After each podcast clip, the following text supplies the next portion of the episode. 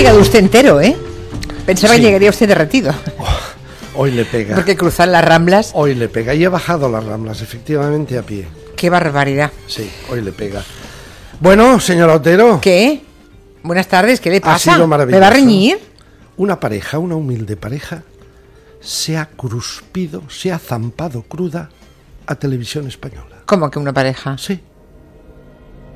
Ana Pastor Ah, ah, vale, vale. Y Antonio García Ferreras se han zampado crudos a televisión española. Estoy hablando de Grecia, estoy hablando de la vergüenza de nuestra gran televisión pública.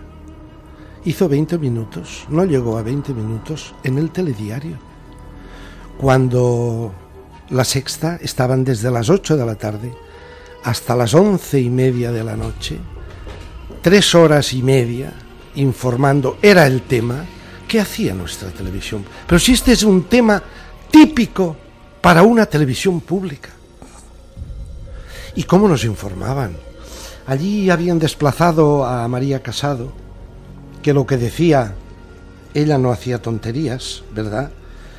Pero claro, escuchábamos los offs sobre la plaza Sintagma, que alguien debía haber cocinado y escuchábamos decir textualmente a la voz femenina que nos hablaba, la voz en off no se veía la cara de la redactora Ah. o de la speaker, y nos decía manifestantes en la plaza Sintagma a favor y en contra de la salida del euro. No, señor. Mentira. ¿Por qué intoxican? Eh, ¿De eso es de lo que se trataba? ¿De hacer 20 minutos para intoxicar a la ciudadanía española? Se refiere a que el referéndum no era para, el referéndum para estar no era para estar en- dentro Sino fuera para del- aceptar o no las condiciones. sino para aceptar la austeridad o no ¿Y era eso? ¿Y dijeron eso, sí? textualmente Caray. a favor y en contra de la salida del euro eso es mentir eso es mentir oiga en eso en, en ese informativo salió cinco veces más Rajoy que Cipras Ya. En ese trozo de los 20 minutos sacaron más a Rajoy que a Tsipras, que era el protagonista de la... Naturalmente, como solo duró estos 20 minutos, no pudieron dar... ¿El la- resultado? la- ni el resultado... eh, bueno, dieron el resultado a partir del 50% de Ya. escrutado, pero la intervención de Tsipras que apareció después, eso lo dieron, supongo... Trasladaron toda la información al canal 24 horas, que tiene la ventaja de que tiene una audiencia del 1 y pico o del 2%. En todo caso, ya hemos comentado aquí muchas Claro. veces que siempre que hay grandes acontecimientos que, que importan a Europa o a nuestro país, eh, la televisión pública ha dejado que la sexta sea la cadena que tome la bandera de la información, de la información pura y dura, con pluralidad, porque había todo tipo de, eh, de representantes políticos, de todo el arco había- parlamentario. Ahí estaban, ahí, eh, eh, mire, estaba Ana Pastor en, los estudios de Madrid y Sí. ahí tenía a todos los representantes del, De todos los del marco partidos. de- estaba desde, desde Rejón hasta el Partido Popular, Iniciativa para Izquierda- sí, había Izquierda Unida, Partido Popular, Partido Socialista, Podemos. Podemos, esta- estaban todos. Todos. Hubo una, también, bueno, y conectaban. Ciudadanos, claro. Ciudadanos. Y conectaban con Antonio. Por eso digo la pareja se Ya. ha comido a televisión española, Ya, porque ya. pantalla partida Sí. y a la izquierda estaba Ana Pastor y a la derecha su marido, eh, Antonio García Ferreras, desde Atenas, y ahí estaban zampándose cruda la audiencia porque teníamos que ir allí. Cuidado, sería injusto no citar a cuatro. Cuatro conectaron incluso antes, adelantaron su informativo de la tarde. Eh, me estoy, estoy refiriendo a mm, Roberto Arce desde Atenas y a Miguel Ángel Oliver desde el Plató de Madrid. Cuatro también, eh, también se sumaron, pero también es una cadena privada. Intentó el Es debate. decir, ¿dónde sí. estaba? Un poco más cortito. Sí. ¿Dónde está el sentido de la cadena pública? Pero a estos señores de televisión española, oiga, si hay alguien en la Moncloa que manda sobre televisión española, por favor, que los llamen esta mañana a capítulo y les digan, pero ¿qué televisión pública estáis haciendo? Si sois incapaces de cubrir bien con un amplio informativo, son seis mil y pico de trabajadores, ¿eh? No podían encontrar catorce que cubrieran bien y, y- y llenaran las tres horas o tres horas y media que llenó, por ejemplo, Ana Pastor y Antonio García Ferreras. Que no mano llenaron, mano. ¿eh? No, no es que rellenaran, es que No, no. desde que empezó hasta que acabó fue un, un- programa estaba, eh, de a- referencia en el punto, desde el Claro, punto de vista y- informativo. y- Está claro. Y Antonio García Ferreras empezó a reunirse con gente de allí. Aquí tenían expertos, aparte de los políticos. Por ejemplo, salió el jefe de informativos de, On- de Onda Cero, Ignacio Rodríguez Burgos, El jefe de, de informativos de Perdón, economía, de sí, economía, el jefe de economía. nacional, sí, sí. que intervino poco, pero dio unas pinceladas nada tremendistas y muy exactas de la situación en la que está ahora. Naturalmente, eso no era un referéndum, ni una, ni una encuesta, ni una pregunta sobre sí al euro o no al euro, como intentaban colarnos en televisión española. Eso era sí a la austeridad, a lo que propone la Troika, o volver a negociar con otros parámetros. Muy pero bien. todos querían seguir en el euro, tanto Muy bien, los del sí como- en fin, que ha sido triste que la cadena que pagamos todos haya hecho este papel, francamente. Que alguien les llame Ya, a pero a ya, no entiendo lo que usted dice, pero a falta de una cadena pública que pagamos todos, qué bien que tenemos una cadena privada que Ah, se bueno, ocupa de eso, de informarnos claro, debidamente. claro, pero yo también- Oiga, que nos pide Roberto que comentemos un hecho histórico que se ha producido este fin de semana, que ha sido en Telemadrid, la retransmisión del desfile del orgullo gay, ¿Ah, que sí? por cierto, oiga, tuvo un buen éxito de audiencia, 9,5% de share, que es el doble de la media de la cadena de Telemadrid y es el triple de lo que registra habitualmente el espacio que se hace a esa hora.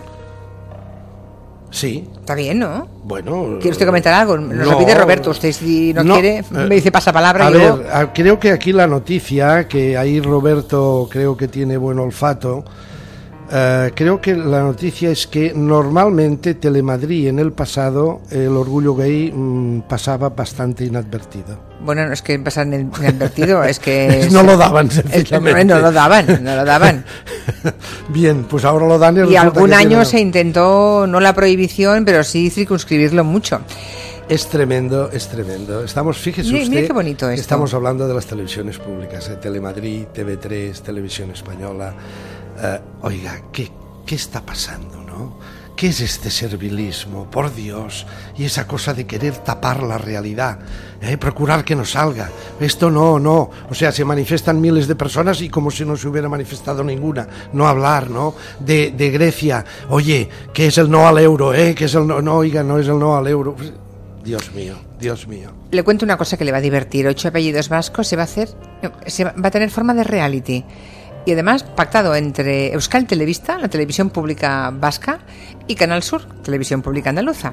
Van a vivir ocho vascos en Andalucía y ocho andaluces en Euskadi. No me diga que no es chulo esto. Sí. Está muy bien. Bueno, ya Ojalá es también- eh, Bueno, resulte. Es, es ocho apellidos vascos, es la serie allí abajo, que es también muy divertida, incide en esto. Creo que no se ponen de acuerdo con el título, me parece. Pero bueno, ahí está Paolo Basile que va a hacer alguna cosa, ¿no? ¿Sí? Sí. Ah, ah bueno, está bien. Y le leo un correo de Arno muy rápidamente. Eh, dice que como usted habitualmente critica televisión española, le quiere llamar la atención sobre programas fantásticos de la 2, Ah, sí, como claro. Atención Obras, presentado Sí, por Cayetana claro. Guillén Cuervo, y Disis Ópera, presentado por Ramón Gené. De aquí hemos hablado mucho de Ramón Chené, extraordinario. Usted me preguntó cuál es la ventaja de haber saltado a la 2 desde TV3, el canal autonómico catalán, hasta la 2, pues que se le ha abierto el mundo eh, desde un punto de vista de que está el programa tan bien hecho que lo ha vendido a diferentes países. Tal. Ayer, eh, el, viernes, le hablé de Óscar López. El- la única criatura del telehipódromo estatal que todavía tiene los huevitos de hacer un programa de libros. Oh. En la 2, Cuando se- página 2. Cuando se pone usted técnico me encanta, Sí, hombre, Monegal. no, hombre, es que es verdad. Es el único programa de libros que queda hoy en el telehipódromo estatal. Me parece que es el único. Cuidado, ahora que no me salga algún canal municipal y me diga que también hay, hay allí uno. Que Sí, dice sí, que Arnold, el señor del correo, que son dos muy buenos programas de televisión pública, pero que sin embargo no tienen ni la audiencia de la Isla de los Mosquitos ni de la Ratomaquia. Ya ve que los oyentes hablan como usted. Isla de los Mosquitos y Ratomaquia, que lo sepa. Sí. Está usted pervirtiendo y contaminando a los pobres oyentes No, que ya se expresan con sus palabras. Está por hacer el libro y lo lanza desde aquí a mis queridos compañeros que son mucho más expertos que yo en análisis televisivo. Está por hacer el libro de lo que ha significado una, una estructura de colonización mental como Telecinco ¿Mm? durante desde 1900 eh, desde 1991. 90-91 fue, sí. Desde es decir, 91 quizás, sí. eh, cómo, cómo ha condicionado muchas generaciones cuyo único universo cerebral es los ratoncitos de Merceditas de la ratomaquia, las tonterías de la isla de los mosquitos, el mujeres y hombres y viceversa, el que pasa con la hija de la pantoja Chabelita. Es decir, que esto está muy bien, es lo que llamamos entretenimiento o chafardería o cotilleo, vale. Pero es que solo hay eso. Me dicen, me dice el señor Monegal que, mm, que ha habido una caída en el tour y que se ha parado la etapa, de manera que mm, acabo de anunciarles a las 4 y 5 que el tour estaría de 4 y media a 5 y media. No, ya no. Eh, seguramente será de 5 a 6, en principio. Bueno, es lo que tiene el tour. Y aquí es lo que tiene la bicicleta. ¿Usted es amante de la bicicleta? Yo soy amante de las emociones fuertes. Yo estoy aquí delante del micrófono y a lo que me digan. oiga. Pero usted ahora va, sí, ahora no. va Ahora no, en ahora sí. ¿Usted va en bicicleta por Eh, la vida? Yo prefiero cuatro ruedas. Usted es de vehículo. Yo soy de vehículo de cuatro ruedas, porque también la bicicleta lo es. Sí, pero solo dos. Sí. Sí. Yo cuatro. Y tracción mecánica y no tracción humana. Y a ser posible, mm, trasera. ¿Cómo trasera? Eh, Sí, lo- ya se lo contaré, no se preocupe. O sea que usted con su marido tiene un tándem, él va delante y usted detrás ¿Pero qué en la trasera. ¿Pero usted, por qué tiene que hablar aquí de mi marido? No sé cómo me dice usted la trasera. No, es- eh, estamos hablando de coches y de turbo Ah. inyección. Al adiós. Caray. Oh,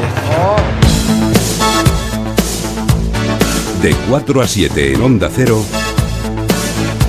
Julia en la Onda. Con Julia Otero.